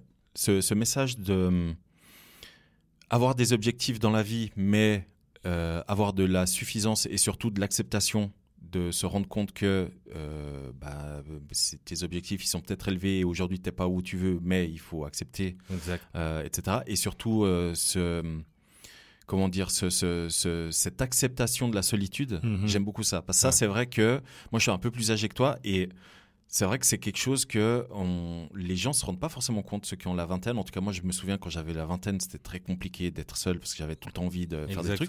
Et c'est quelque chose que, avec le temps, non seulement tu dois, tu le vis, hein, mais non seulement tu dois le vivre, tu dois le comprendre, tu dois l'accepter. Et je suis totalement en phase avec ce que tu viens de dire et je pense que c'est très important de transmettre ça comme, euh, comme message euh, bah, aux gens qui nous écoutent et qui parfois peuvent se poser des questions, etc. Euh, donc toi, tu as eu la chance de vivre à Paris, Oui. surtout à Lausanne Ouais. et là maintenant à Londres. Mais au-delà de ces trois régions où tu as vécu, quel est le pays ou la région où tu aimerais vivre? Alors. On dit pas euh, Los Angeles. hein, non, non, non, non. Parce que c'est trop, c'est trop. euh, j'ai, besoin d'expliquer. euh, Il y a trois endroits où j'aimerais énormément vivre. Alors, au Cameroun. Ouais. Tout ça parce que quand je suis au Cameroun, après j'y étais surtout en tant que vacancier, tu vois. Ouais. Mais quand je suis au Cameroun, chaque jour est un sketch. T'as encore de la famille là-bas? Ouais, bien sûr. Ouais. Ils la sont- sœur à ma mère. Ils sont à Yaoundé. À Yaoundé Donc la sœur à ma mère et puis aussi d'autres cousins peu plus éloignés, mais, principalement Yaoundé. Et on a les origines dans l'ouest du pays. Ok. Mais le Cameroun, c'est sûr. C'est sûr que j'aimerais y vivre parce que l'am- l'ambiance, je te jure que si une fois tu vas au Cameroun, tu te balades, là tu vois, tu vas aller à Lausanne euh, au flanc, tu peux marcher et ça peut presque être silencieux. Tu vois ce que je veux dire? Ouais. Je te jure que tu prends ta voiture, tu vas au centre de Yaoundé, enfin n'importe où à Yaoundé, à ch- toutes les deux minutes, il y a un haut-parleur avec de la musique différente. Il y a de l'ambiance, il y a des petits marchés partout, etc. stylé. Euh, tu goûtes des choses que tu n'as jamais goûtées, Ouais. tu vois. Et, et ça, je sais qu'à un moment donné, j'en aurais besoin au Ouais. moment où je vais disparaître et je vais faire six mois là-bas, c'est sûr. Euh, le Brésil, ça a été un grand, grand choc aussi pour moi parce que je pense que ça, ça m'a beaucoup aidé dans le, la recherche, entre guillemets, ou la compréhension du bonheur personnel, tu vois. Où tu vas à des endroits, en fait, où, tu sais, euh, là où je suis allé, quand tu vas à un concert, les musiciens, ils sont au milieu de la salle. Ils sont pas devant tout le monde. Donc Mhm. tout le monde est autour d'eux en cercle. Ouais. Tout le monde danse, tout le T'es monde. allé où au Brésil? Euh, Je suis allé à Rio. À Rio? Et à Rio, j'ai fait 21 jours environ là-bas, tu vois. Et on a de la chance parce qu'on a connu des gens qui venaient de là-bas, donc ils nous ont emmenés dans des ambiances Stylé. locales, tu vois. Ouais, ouais, ouais. Et là, j'ai vu des gens seuls, heureux, Ouais. qui venaient, qui dansaient avec des gens, qui venaient boire un coup, etc., tout ça. Et, et vraiment, la, la, la facilité de vie à certains endroits, bien sûr, parce Bien que sûr, ouais. Rio, en fait, c'est tellement beau, festif et joyeux que tu dis, bah, c'est trop beau pour être vrai, et il y a un contre-coup derrière. Bien évidemment que c'est une ville très très dangereuse, et qu'à un moment où tu vois les flics à un coin dans un quartier, t'es rassuré. Et c'est la seule fois, à part au Mexique, bien sûr, c'est l'une des seules fois de ma vie où la présence policière me rassurait. Au Mexique, la, la police t'a rassuré? Ouais, Oh waouh. ouais. Moi, pas du tout. Bah, moi, j'étais à Mexico, je sais pas. Toi, Ah, t'étais tu à Mexico? Ouais, Ah ouais, au Mexico vois? City, c'est chaud. Ouais. tu vois. Non, moi j'étais euh, à sud, euh, sud-est. Ouais. Donc euh, j'étais à Bacalar. Plus bas que Cancun? Plus bas que Cancun, Ouais. Donc là, c'est l'inverse. Tu vois les flics, tu dis c'est la merde. Ouais, ils vont me demander un truc. C'est ça. Là, tu les vois, ils sont. Non, Mexico City, c'est réputé pour. c'est Tu compliqué. vois ouais. Donc en fait, à chaque fois que je me baladais, à chaque carrefour, il y avait un flic ou deux avec leur voiture, Ouais. gilet pare-balles, etc. Et puis tu, tu tu les vois, ils te disent bonjour, ils sont en train de manger, etc. Et puis tu dis, ah, j'ai quand même l'impression qu'ils sont là pour dissuader quelqu'un. Tu vois Ouais. ce que je veux dire? Ouais. Donc euh, bien sûr qu'il y y a des histoires que moi je connais pas et moins j'en sais mieux je me porte. tu Clairement, surtout là-bas. Ouais. Mais vraiment, en tout cas, quand tu les vois, tu sens, et puis t'entends des histoires qui sont juste incroyables. Tu sais, Ipanema, euh, Copacabana, il y a des descentes. Ouais. Il y, a des- il y a des descentes de favela, ils viennent, ils ramassent tout, tout le monde. Tu veux, tu veux rigoler, ben, le faire dans le, dans le corps, et puis, euh, puis voilà, tu vois. Donc, euh, mais j'adorerais quand même passer un temps euh, à Rio ou même à Sao Paulo, Et le- du coup, le troisième? le Japon. Allez. J'ai fait trois allé semaines. ouais. Ouais. J'ai fait trois semaines avec mon frère. Vous étiez où? Tokyo? On, on a fait Tokyo, Kyoto. Kyoto, euh, Osaka? Osaka, Nagano, Miyajima, Ah ouais, waouh. Hiroshima, le mont Fuji. Allez. On a, on a fait un tour de ouf. On a atterri, on est parti. Parce qu'on a dit Tokyo, c'est le dernier truc qu'on fait. On Ouais. a atterri, on a pris le quart de nuit, on est arrivé à Kyoto. C'était c'était l'un des meilleurs voyages de toute ma vie. Ouais. Et mon frère, en fait, veux, on était au téléphone, on s'est dit, écoute, faut qu'on parte. faut qu'on aille au Japon parce qu'on aime trop la culture Ouais, japonaise.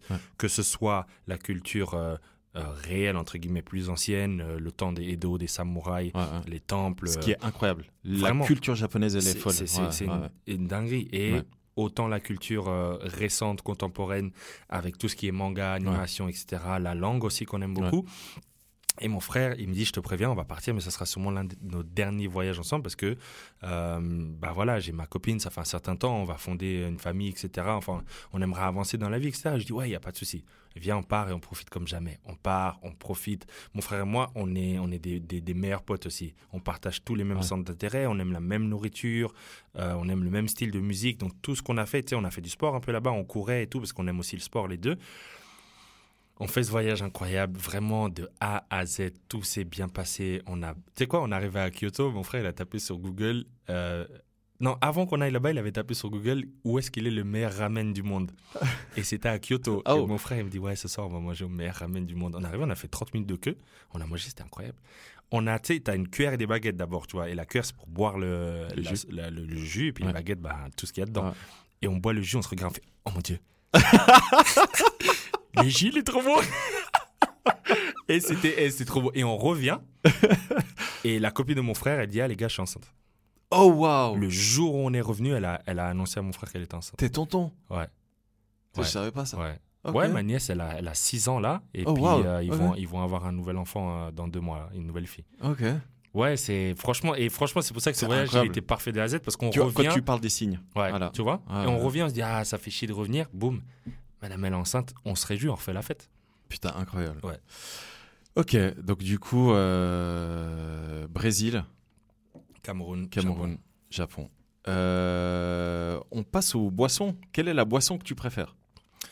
Alors, euh, en vrai de vrai, je consomme beaucoup d'eau. Ouais.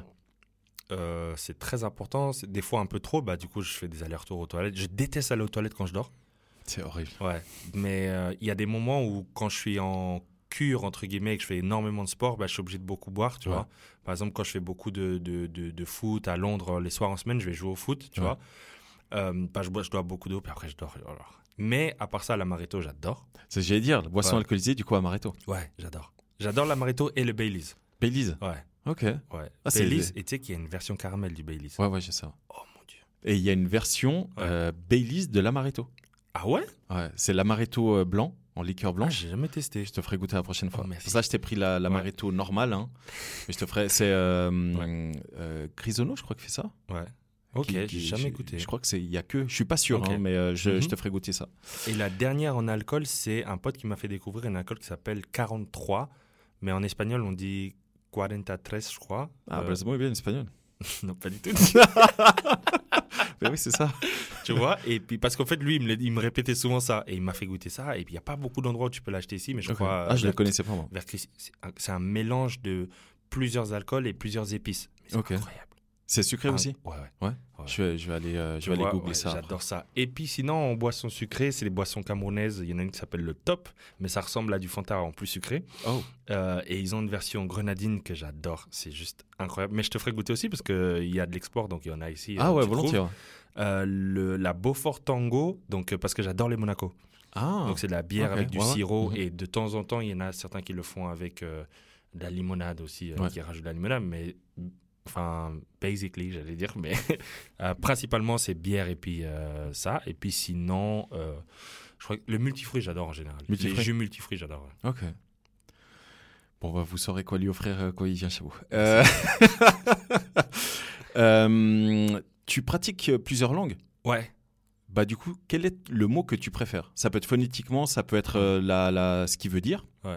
C'est quoi le mot que tu préfères En fait, euh, j'ai pas vraiment de mot préféré, mais j'en ai certains que j'aime bien. Ouais. Euh, euh, par exemple, euh, je pourrais dire j'aime bien ellipse, Ellipse. tu vois. Et en fait, une ellipse, bah, bah, on est en train de parler d'un scénario et on fait un saut dans le temps, Mhm. tu vois. Donc on va dire, ah, ils sont au marché, ok, on est passé au soir. Puis il s'est passé ça. Mais l'ellipse, ce mot-là, par exemple, j'aime bien. J'adore les Ouais. mots français. Par exemple, le mot étymologie, j'aime beaucoup parce que j'aime les mots français où il y a des Y dedans. Je sais pas pourquoi. Et en fait, bah, du coup, l'étymologie des mots, quand j'ai appris ce mot, il est resté dans ma tête pour toujours. Et j'adore aller voir, en fait, d'où viennent les mots. Ouais. J'aime beaucoup aller voir, ah, ok, ça vient de tel pays, de telle culture. Euh, bon, c'est souvent du latin, tu Ouais. vois. Mais des fois, c'est, on a beaucoup de mots en français qui viennent de l'arabe, Ouais, euh, qui viennent de l'anglais, qui viennent de l'espagnol aussi, tu vois. Euh, et j'adore, en fait, aller voir ça. Et en anglais, c'est responsibility. Euh, pourquoi? Parce que j'ai... Magnifique accent. Arrête, arrête, arrête. J'adore. Pourquoi? Parce que euh, j'ai galéré à apprendre à le prononcer déjà. Ouais. hein. Et Mais euh, t'es d'accord? oui, mais en fait, Selon où tu dois placer Oui, l'intonation. ouais. Wow. parce qu'en fait, si tu veux, c'est comme si euh, il y a un mot par exemple qui, ah oui, dramatic. Quand Putain, tu mais tu dis. Ouais. eh, je me moque. Enfin, je me moque. Je te taquine, mais tu le dis super bien. Oui, mais il faut exagérer Mais plus parce qu'un ça. anglais qui va te dire, Ouais. tu vois, par exemple, moi je vais dire, oh, it, it was dramatic. Non, it was dramatic.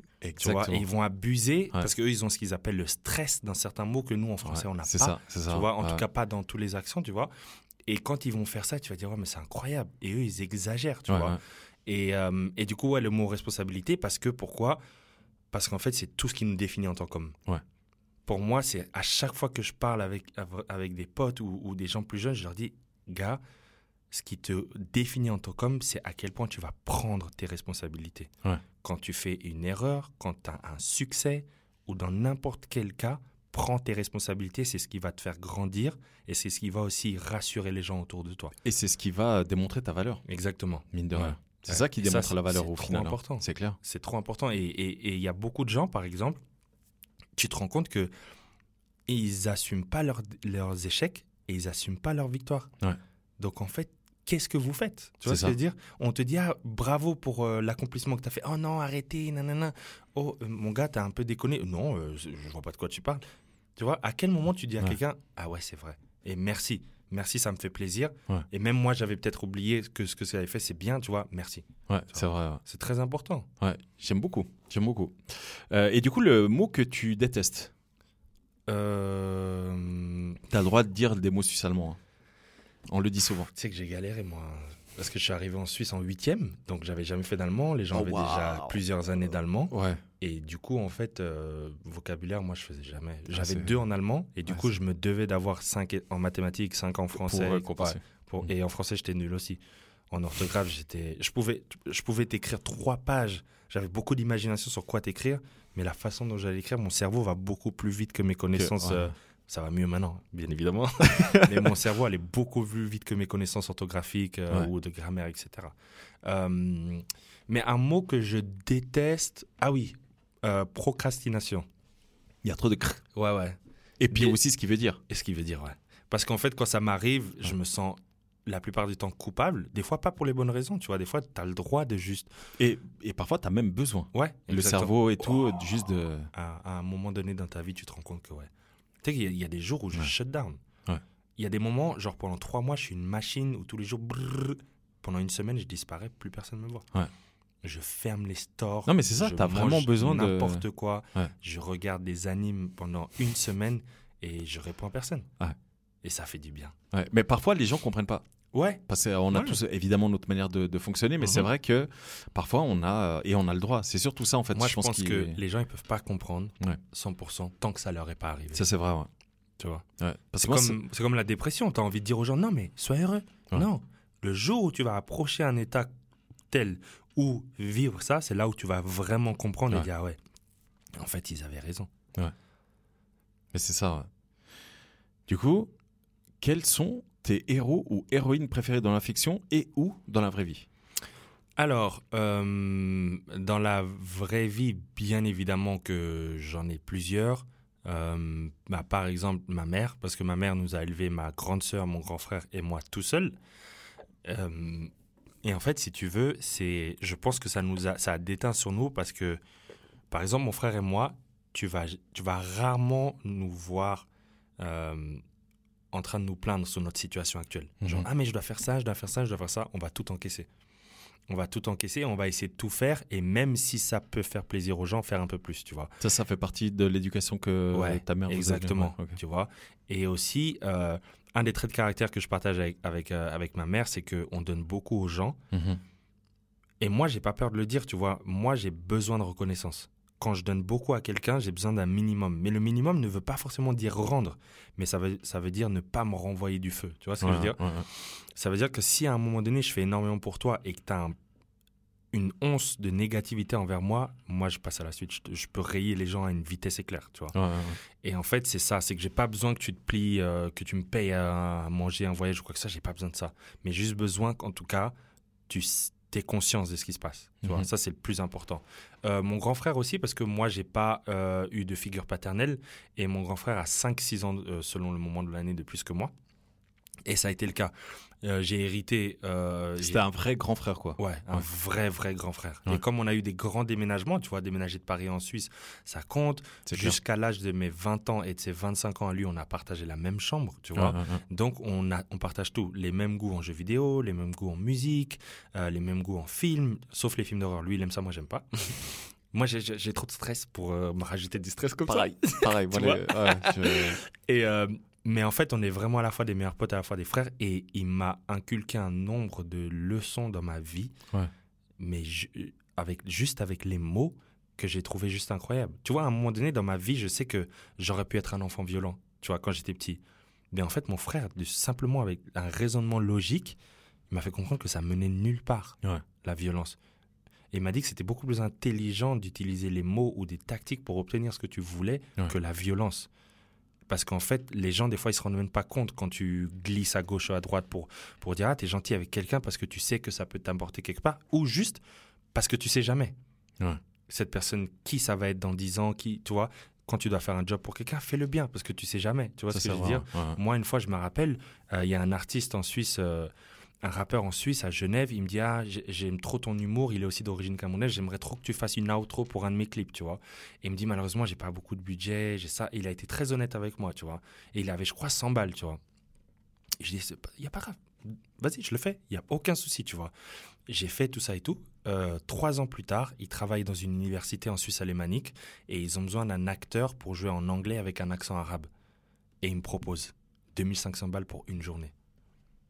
Tu vois ce que je veux dire? Et c'est moi qui l'ai appelé parce qu'il savait, quand il m'a demandé, j'ai pas rechigné sur le prix. Ouais. J'ai rendu dans les deadlines, même avant, et j'ai envoyé trois versions différentes de l'outro. Tu vois ce que je veux dire? Mais, mais tu as raison, les gens, ils oublient pas la- ce que tu leur fais euh, ressentir. Exactement. Ça, je pense que tu as totalement raison. Ça, c'est, euh, je pense, une grande leçon euh, qu'on comprend Mhm. quand on a la trentaine. Et avant que, que j'oublie, parce que je vais avoir des problèmes. Bien sûr que, non, bien sûr que, à part ça, Joséphine, c'est une source d'inspiration. je ne le dis pas parce que j'ai peur d'avoir des problèmes, mais c'est une machine à travail. C'est une, c'est une machine de guerre. hein. Ouais, c'est, mais ah ouais, et ouais. tu sais quoi? Et franchement, je crois que quand elle parle, tu vois que la moitié. C'est possible. Parce que du moment que ses yeux ils s'ouvrent jusqu'à ce qu'ils se referment le soir, c'est non-stop. Elle est toujours en train de. Tu sais, il y a, tu sais, par exemple, on a toujours ce moment, genre, on rend des courses, on, on- soit on range les courses et on s'assoit deux secondes. Non, elle n'a pas ce s'asseoir deux secondes. Il n'y a pas. C'est vrai? Il y a pas ça. C'est une machine. C'est peut-être et- un truc de mec, parce que moi, je fais ça. Ouais, tu vois, je pose des courses, je dis, attends, je me pose juste tu deux- vois, deux et tu sais, des fois, juste se poser sur le Ouais. canapé, ça fait trop du bien. Ou peut-être tu dis, tu sais quoi, vas-y, range les courses et après tu te poses, tu vois. Mais il y a un moment où tu prévois ce moment de Exactement, relâchement. Exactement. Elle, elle a Ouais. pas ça. Et elle travaille dur, dur, Ouais. dur. Le- le- après, le seul souci, c'est que des fois, enfin, elle se rend pas compte. Tu sais, c'est comme avec le, le- le dos, par exemple, c'est tellement une grande structure osseuse et une grande structure musculaire que tu auras pas mal sur le moment, tu auras mal plus tard. Ouais. Bah, c'est la même chose avec son énergie. Des, des fois, en fait, c'est, c'est, elle a tellement d'énergie qu'elle se rend pas compte qu'elle s'épuise, qu'elle a plus d'énergie. Et à un moment donné, elle dit, elle essaye de faire un truc et son corps, il bouge pas. Elle dit, mais pourquoi? Ouais. Pourtant, j'ai envie de faire cette Parce chose. qu'elle l'a et là, pas. Ouais. Je trouve ça hyper. euh, Attention le mot que j'ai utilisé. Ouais. Euh, hyper chou Ouais. de citer ta copine comme euh, héroïne. Ouais. C'est la Et classe. tu sais, c'était pas, c'était pas prévu, hein. Mais je te promets, elle le sait parce que je lui ai déjà dit, mais il y a des moments où j'ai envie de chiller, mais elle me donne la force. Ouais. Parce que Ça, chiller, alors que j'ai des responsabilités, j'ai des trucs à faire, tu vois. Mais elle me donne la force de dire non, bouge-toi le cul et fais les trucs, tu vois. Et après, t'es fier en plus. Ouais, ouais. C'est vrai. Oui, hein. oui. C'est, Ouais. euh, Parce que tout ce qu'elle fait, elle le mérite Ouais. à 100%. Elle s'est tellement déchirée pour tout que là, tout ce qu'elle a en ce moment, Ouais. et là, elle a des trucs de malade en plus. euh. Chers auditeurs, si vous voulez savoir de qui on parle, pourquoi il est à ce point-là amoureux, euh, rendez-vous à l'épisode avec Joséphine Rémy. Exact. Euh, parce que je l'ai également reçue dans Meet and Drink quand elle était de passage en Suisse euh, alors qu'elle vit à Los Angeles. Mhm. Et euh, du coup, elle a un peu expliqué euh, sa vie, euh, mais surtout sa vie professionnelle, etc. Et c'est vrai que c'est quand même incroyable. Mais les deux, hein, Ouais, vous les deux, euh, hallucinant. Euh, on va passer à la dernière partie de ce questionnaire de Proust, parce que le temps passe. Hein. Ok. Euh, quelle est ta musique préférée ou le coup de cœur musical euh, que tu as en ce moment? Alors, comme je t'ai expliqué avant, j'ai dû faire un passage éclair au Mexique de deux semaines. Euh, il y a une année parce que j'allais à Los Angeles et du coup en fait euh, j'étais tout seul au Mexique c'était une obligation pour contourner les règles Covid un petit peu etc et euh, tous les jours j'allais à la salle et puis après je travaillais j'avais des montages à faire etc puis je me suis dit c'est le parfait moment pour écouter toute la discographie de Makala qui est un artiste que j'arrêtais pas d'entendre. J'avais vu deux, trois choses par rapport à lui, des clips, etc., que j'avais adoré en plus, tu vois. Mais j'aime prendre le temps d'écouter les articles, tu vois. Et là, je me suis dit, tu sais quoi, lance-toi, écoute toute sa discographie. J'aurais pu te faire écouter 60% de ces morceaux-là, euh, machin, mais j'ai choisi Toys R Us parce que j'adore la sonorité, j'adore les paroles, j'adore la vibe de ce morceau. Voilà, C'est ce qu'on est en train d'écouter. J'adore ça. Makala qui est un rappeur genevois si je me trompe pas. Exactement, ouais. Et euh, moi, je l'ai découvert avec quel son déjà? Écoute, je saurais plus te dire le titre de Mhm. sa chanson, mais c'est un clip hallucinant, super bien fait. Euh, Ces clips, ils sont incroyables. Ah, c'est incroyable. Ils, bo- ils bossent avec une équipe euh, Exit Void à Genève. Ils sont juste fous. Ce qu'ils font, c'est. Et mais tu vois qu'il y a du travail. Tu vois ce que je veux dire? Ouais. C'est pas juste on a pris une belle caméra puis Non, il y a du travail derrière et ça c'est incroyable. Je vais, je vais essayer de retrouver le, le titre de la chanson. Alors, comme ça, je saurais plus te dire. Mais Mhm. euh, donc ça, c'est, tu disais, c'est ton dernier, euh, ton dernier coup de cœur? En fait, c'était un des plus gros parce que, en fait, si tu veux, sa musique est tellement artistique, vraie et authentique que c'en est inspirant en fait. Et c'est pour ça que j'ai adoré écouter sa discographie parce que il est pas dans les codes. Non, pas du tout. Exa- exactement, tu vois. Et du coup, tu dis, ça, ça fait du bien quelqu'un qui exprime vraiment Ah, mais les choses, tu vois. Et en plus, Et- il est suisse. Ça, mine de ouais, rien. euh, Tu vois ce que je veux dire? ouais. ouais. Et franchement, moi, j'ai j'ai adoré. Et on termine. euh, On termine notre, euh, notre meet and drink En douceur. en douceur. C'est quoi ce son? Euh, mais ce serait pas le deuxième euh, 24 heures euh, project? Exactement. Euh, je voulais juste une danse Ouais. par euh, Randy Ginn, donc toi-même. Exact. Putain, tellement stylé. Arrête, arrête, Non, arrête. mais c'est vrai. Merci. Et là, pareil, il y a oui, également le clip, il y a tout. hein. Ouais, il y a Et tout. sauf erreur, sur YouTube, je crois, il Mhm. y a euh, le, le- alors, pas le making of, mais comment ça s'est fait Ouais, exact, ouais. C'est ça, hein Ouais, mais pour les deux, normalement. Pour les je deux, crois. ouais, ouais, ouais. il y a le making of, ouais.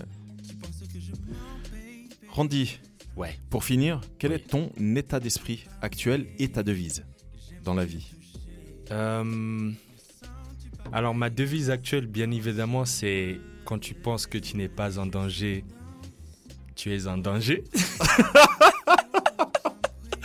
Parce que c'est ce que Rigobert Song a dit à la- après la victoire du Cameroun face à l'Algérie. Faut le dire avec euh, l'accent. Ouais, attends, quand tu penses que tu n'es pas en danger, c'est que tu es en danger. La raison pour laquelle il disait ça, c'est parce que l'Algérie pensait qu'ils étaient déjà qualifiés. Exactement, ouais. Et derrière, ils se prennent un ça, coup. c'était et, euh, incroyable. ouais. Et ça, j'ai adoré. J'ai adoré. C'est devenu, je crois, une, euh, vraiment un dicton pour, euh, pour, pour longtemps. hein. Mais cela dit, tu, on en rigole, mais c'est tellement vrai dans la vie. Ouais. Dans la vie, quand tu Ouais. penses que euh, ça va et que tu, voilà, que tu Ouais. relâches un peu euh, Mhm. le tout, c'est là où malheureusement, souvent, tu reçois un petit taquet derrière la tête. Exactement. Et mon état, mon état d'esprit, c'est vraiment d'être productif le plus, le plus possible, mais ne pas oublier que ma paix interne, euh, que ça soit mentale donc, et physique, Ouais. c'est ça qui va se reflé- refléter sur la qualité de ce que je vais pouvoir produire. Ok. Donc ça, c'est ta devise et ton état d'esprit Ouais. actuel. Ouais. Écoute, Randy, merci beaucoup. Merci à toi. J'ai énormément apprécié euh, faire euh, ta découverte connaissance. Euh, je te souhaite tout de bon à Londres. J'espère aussi que tu auras des opportunités tant en France qu'en Suisse.